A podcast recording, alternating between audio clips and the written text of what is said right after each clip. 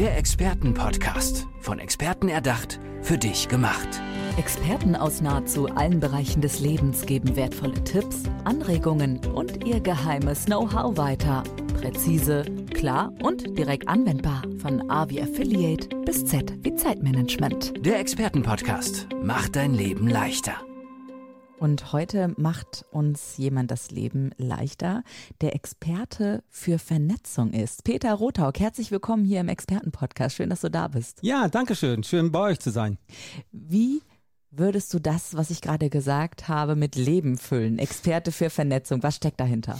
Ja, da steckt eine ganze Menge hinter. Es gibt Menschen, die im Endeffekt in Schubladen denken und auch Scheuklappen aufhaben. Gerade in der Persönlichkeitsentwicklung oder im Bereich der beruflichen Aus- und Weiterbildung hast du viele Menschen, die Dinge lernen aus unterschiedlichen Bereichen und diese Menschen sind kaum fähig, vernetzt zu denken, also sprich die einzelnen Themen miteinander zu verknüpfen. Und da helfe ich diesen Menschen, diese Verknüpfung herzustellen. Welche Themen meinst du da? Sind das ähm, zum Beispiel, ist das so ein Business-Know-how gemeinsam mit Marketing oder dann emotionale Intelligenz? Von welchen Themenfeldern sprichst du? Naja, die Themenfelder sind sehr breit gefächert. Du musst dir das ungefähr vorstellen, wenn du ein Industrieunternehmen zum Beispiel hast, da hast du dann die Lagerwirtschaft, dann hast du dort den Einkauf, du hast da zum Beispiel auch die Produktion, du hast dort den Personalmanagementbereich, dann hast du vielleicht auch Qualitätsmanagement. Das heißt also, in, die Unternehmen sind in sogenannte Funktionsbereiche unterteilt und jeder Mitarbeiter ist im Endeffekt in seinem Funktionsbereich dort fest drin. Und wenn Sie jetzt die Mitarbeiter so angucken und sagen, okay, wir haben aber jetzt ein Problem und diese Auswirkung dieses Problems auf die einzelnen Funktionsbereiche, das kriegen die Mitarbeiter gar nicht mit. Mhm. Beziehungsweise das können sie gar nicht abbilden, weil sie diese Vernetzung gar nicht haben. Ja klar, die haben ja gar nicht den Überblick sozusagen des großen Ganzen und welche Auswirkungen A auf B auf C auf D hat. Das hat jemand an ganz anderer Stelle. Aber wichtig ist, dass die Übersetzung zwischen allen Schnittstellen ja passt. Und da kommst du dann ins Spiel und gehst auch in die Unternehmen hinein oder wie sieht deine Arbeit praktisch aus? Ja, also erstmal äh, bei einer Aufstiegsfortbildung, wir nehmen jetzt mal an, dass Mitarbeiter da sind und sagen, sagen, sie haben eine Ausbildung genossen und dann gibt es Mitarbeiter, die wollen sich persönlich weiterentwickeln. Und zwar in den Beruf hinein. Und da hast du die Möglichkeit eben eine Weiterbildung, eine Aufstiegsfortbildung durchzuführen. Und da gibt es eben Bildungsträger, die dieses anbieten. Mhm. Und da lernst du im Endeffekt aus den einzelnen Bereichen die wichtigsten Werkzeuge und Instrumente oder Tools, wie man sagt. Und äh, anhand dieser Werkzeuge sind sie also immer in sich fokussiert. Und je nachdem, was für eine Aufstiegsfortbildung die Menschen machen, hast du die Situation, dass sie zum Beispiel in einer Prüfung auch das sogenannte situationsbezogene Fachgespräch machen. Und da müssen die, diese Teilnehmer, um jetzt ein Zertifikat zu bekommen, diese Vernetzung hinbekommen. Okay, das wird mir gerade, also ich weiß, wovon du sprichst, aber ja. es ist schon sehr detailliert und auch sehr in einer Blase sozusagen, die ich beispielsweise gar nicht kenne. Also Richtig. redest du von, deswegen ist das toll, dass wir miteinander sprechen, ähm, redest du von mittelständischen Unternehmen oder redest du von Institutionen oder von Verbänden oder von offiziellen Stellen? Welche Unternehmen meinst du, mit denen du dann auch gemeinsam zusammenarbeitest? Also im Prinzip sind das Unternehmen, die die Problematik hat, dass die Mitarbeiter nicht verstehen, warum sie diese Tätigkeiten machen. Ah, das heißt, also zum einen. alle Branchen sein, von Im A bis Prinzip Z. Könnten, kann das jede Branche sein, Aha. egal was. Bloß es gibt eben Branchen, da kenne ich mich aus dem fachlichen Bereich wenig aus. Mhm. Deswegen habe ich mich spezialisiert für Unternehmen, die in der Dienstleistung sind, die in der Industrie sind, beziehungsweise im Handel. Mhm. Gut, dass du das nochmal sagst. Also Industrie, Dienstleistung und Handel, ja. das ist dein Steckenpferd. Mhm. Woher kommst du denn eigentlich? Kommst du genau aus diesen Branchen auch und hast irgendwann gesagt, so, ich hau jetzt auf den Tisch, ich kann mir das hier elend nicht mehr ansehen, es muss sich was verändern? Es ist ein Elend, was man so manchmal sieht. Auch bei den ganzen Führungskräften ist natürlich auch der Fall, dass die Führungskräfte eben irgendwie hochgelobt worden sind. Ja, und dass sie das Know-how auch teilweise nicht mitbringen und auch gar nicht ganz genau wissen, was da im Unternehmen ganz genau ab, äh, durchgeführt wird oder auch äh, beabsichtigt ist. Also teilweise kann die, es ist verrückt. Ähm, ich habe teilweise äh, Klienten, die sagen, das alles, was du mir erzählt, Peter, ist so wertvoll, da sollte auch meine Führungskraft mal hingehen, um das denn eben auch mitzuerleben. Das heißt also, Personalführung ist ein ganz wichtiges Thema. Mhm. Aber ähm, die Unternehmen selber haben die Situation, dass sie das manchmal gar nicht erkennen.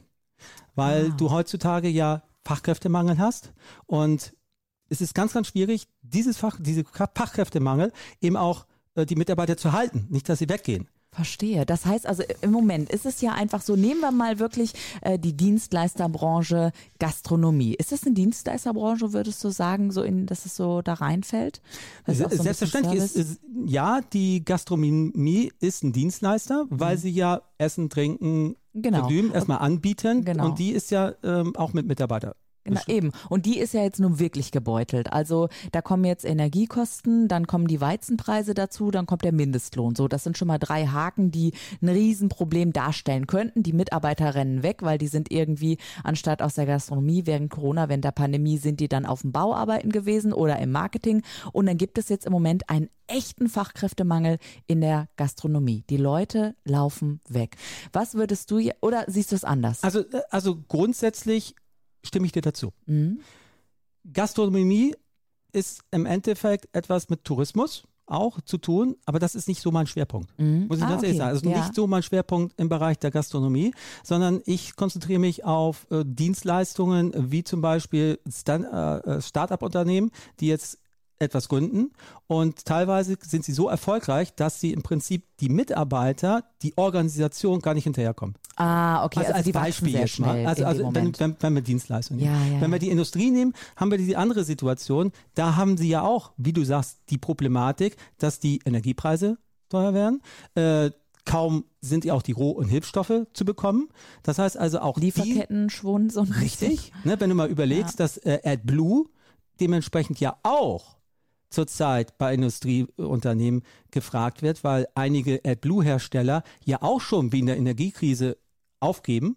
Das heißt also, der Logistikbereich ist ja auch für dich ein Thema. Aber das sind, sind Situationen, die wirklich in dem Unternehmen sind. Und dann hast du die Situation, dass eben die Mitarbeiter eben auch denken, wenn jetzt das Unternehmen schlecht geht, dann suche ich mir was anderes. Mhm. Und dann ist die Bindung der Mitarbeiter eben auch dann nicht mehr da. Oder Mitarbeiter gehen, weil sie unzufrieden sind, wegen der Unternehmenskultur, wegen des Chefs oder ja, genau. ähm, wegen der Führungsstile, die du hast. Okay, wieder, dann, dann hau mal. Ist groß raus, ne? Also für die Managerinnen und Manager oder für die Führungskräfte oder auch für die Mitarbeitenden, nenn noch mal ein paar Tipps, wie, ähm, ja, wie sich Mitarbeitende oder Kolleginnen halten lassen. Also wie kann man das eigene Arbeitsumfeld so attraktiv gestalten, dass die Mitarbeitenden sagen, hey, und hier, genau hier bleibe ich. Wahrscheinlich mit deiner Hilfe zusammen, oder? Ja, das, das ist ja aus unternehmerischer Seite. Also wenn ähm, das Unternehmen sagt, wir möchten gerne die Mitarbeiter halten, ist dann die Frage, welcher Grund oder welche Gründe sprechen dafür, dass Mitarbeiter im Endeffekt nicht weggehen? Mhm. Das heißt also, zu, ich schätze mal, zu 75 Prozent der Mitarbeiter hängt es auch mit den Führungskräften zusammen, dass sie nicht gesehen werden, dass keine Bedeutung da ist. Wertschätzung. Wertschätzung. Mhm. Ich habe teilweise Gespräche geführt, wo Klienten zu mir gesagt haben, Peter, ähm, mein letztes Mitarbeitergespräch, und zwar Beurteilungsgespräch, sind drei bis vier Jahre her. Ich wow. weiß gar nicht, wo ich da stehe. Und wenn mhm. solche Problematiken da sind, dann ist es eine Frage der Führung. Das heißt also, die Führungskräfte müssen da mehr an die Mitarbeiter ran mhm. und sehen, wo liegen hier die Bedürfnisse. Ich nehme jetzt nicht die Maslow'sche Bedürfnispyramide, die kennt ja jeder, ähm, aber da muss ich ran. Und teilweise werden die Führungskräfte, Teamleiter, Gruppenleiter mit Aufgaben versehen und die kommen gar nicht dazu, mehr Führung zu machen. Und das merkt der Mitarbeiter. Und das ist zum Beispiel auch ein Grund, nicht wertgeschätzt zu werden, nicht sichtbar, dass sie eher dann sagen, dann suche ich mir was anderes. Mhm. Ein anderer Grund ist vielleicht auch, dass die Mitarbeiter keine Karrierechancen innerhalb des Unternehmens haben. Mhm. Und so wie ich das in den Wald reinschall, so kommt das auch wieder heraus. Ja. Also ist, ist es ganz wichtig, dass wir eben auch die Führungskräfte uns betrachten. Jetzt muss ich mal ganz offen fragen Ja. und ich äh, wünsche mir eine ganz offene Antwort. Ähm, bist du in der Branche vielleicht auch irgendwann umgeschwenkt und hast gesagt, nee, also jetzt ist für mich der Moment im Leben gekommen auch, wo ich etwas verändern möchte? Oder warst du schon immer so, dass dein Weg von 14 bis 18, Mitte 20 bis heute genau in diese Richtung äh, zielführend ging? Nein, das war ich überhaupt nicht. Also wenn ich mir meinen Lebensweg so ein bisschen angucke, ähm, ich war sechs Jahre bei der Marine, habe dort eine Zwei-Stufen-Ausbildung gemacht, komme aus dem Bereich des Technischen. Also erst Nachrichten, Gerätemechaniker, dann Informationselektroniker. Da habe ich schon gemerkt, dass eine Vernetzung im militärischen Bereich ja ganz wichtig ist. Also gerade als ehemaliger Richtfunker ist es ja wichtig, dass eben bei der Marine der Funk nicht ausfällt, weil wenn der Funk ausfällt, dann ist bei Manövern gibt es ja keine Befehle mehr. Was Das ist also- ein Richtfunker? Kannst du das mal ganz kurz ja, ein? Richtfunker ist, es gibt ja unterschiedliche äh, Methoden, um eine Verbindung, eine Funkverbindung aufzubauen. Und Richtfunk heißt, du hast einen Strahl, der im Endeffekt von einem Ort zum anderen Ort rüber ist. Das ist so wie, wie man sich jetzt eben face to face unterhaltet. Verstehe. Ja. Und ähm, wenn du dein Handy nimmst, die hat einen Punkt, der sendet im Prinzip überall hin. Ja, und wenn du da in diesem Punktbereich bist, dann kriegst du das eben mit. Das ist bei Richtfunk nicht, weil er ein gerichteter Strahl ist. Also wie so ein Laserpointer Ja, sozusagen. richtig. Kann So kannst mir, du das vorstellen. So stelle ich mir das Mhm. jetzt vor. Okay. Das heißt, du hast dann ähm, viele Jahre in dieser, ja, ich würde eher sagen, strengen Umgebung dann auch gearbeitet. Ist Richtig. das eine eher strenge Umgebung? Ja. Wie ging es dann für dich weiter? Ja, war äh, ist hochinteressant. Ich habe mir dann nach der Bundeswehrzeit, Richtfunk gibt es bei der Marine nicht mehr. Ähm, das hat man dann eben aufgegeben. Wie das jetzt gelöst ist, wei- weiß ich gar nicht. Aber ich habe dann den staatlich geprüften Elektrotechniker gemacht, Fachrichtung Informations- und Kommunikationstechnik. Das war alles sehr technisch versiert. Und danach habe ich mir gesagt, okay, was machst du? Und habe eine kaufmännische Ausbildung draufgesetzt also noch etwas on top gesetzt. Das heißt also, ich kann auch sehr gut verstehen, Teilnehmer, die jetzt eine Aufstiegsfortbildung machen, dass sie eben auch in der Situation sind, wieder Prüfung zu machen. So, und da war ich also auch drin. Und danach war ich eineinhalb Jahre im Vertrieb tätig, im Bereich Systems Management, Dokumentenmanagement, diese User-Desk-Systeme und eineinhalb Jahre Niederlassungsleiter. Und dann habe ich mich selbstständig gemacht, also in der Aus- und Weiterbildung. Und durch die vielen Themen, die ich dadurch dann mir angeeignet habe, habe ich eben auch das vernetzte Denken gelernt. Und das bringe ich eben auch rüber bei den Teilnehmern, beziehungsweise dementsprechend auch für Unternehmen. Genau, wir haben ja ganz eigentlich, äh, wir, haben, wir, haben, wir haben ganz eigentlich, mir fehlen auch schon die Worte jetzt. Mein, mein Gehirn ist ihm ja richtig vernetzt, Peter, du musst mir helfen. Du bist ja. Experte für Vernetzung eben. Wie kam es eigentlich zu dieser Definition? Weil das ist ja ein ganz großer Begriff auch. Wie kamst du dann genau dahin? Das hat sich irgendwie mit der Zeit entwickelt. Dass eben gerade in Situationen, wenn du in Deutschland Karriere machen möchtest, da gibt es so viele Unternehmen, die wollen Scheine sehen. Und teilweise musst du die Scheine vorweisen. In Amerika ist es ja anders. Da kannst du ja Dinge oder Berufe ausüben, die wo, äh, oder im Prinzip nicht gefragt wird, hast du einen Schein, ja oder nein, sondern kannst du es oder kannst du es nicht. So, und deswegen hat man eben in Deutschland die Situation, dass eben Prüfung durchgeführt wird. Und heutzutage sind die Prüfungen so, dass es immer ein situationsbezogenes Fachgespräch gibt. Und dieses situationsbezogene Fachgespräch basiert im Endeffekt auf diese Vernetzung. Und da haben, da haben ganz viele Menschen Probleme mit.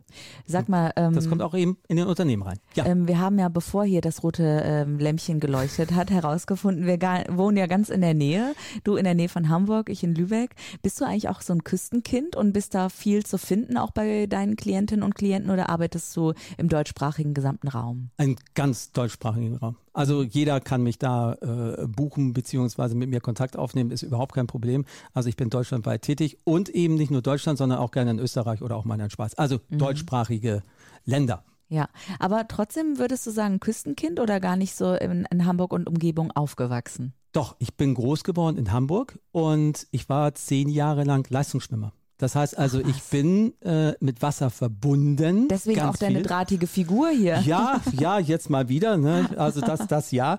Aber ähm, doch, äh, die Küste ist ein Ort, was ich sehr schätze. Und besonders schätze ich äh, St. Peter-Ording.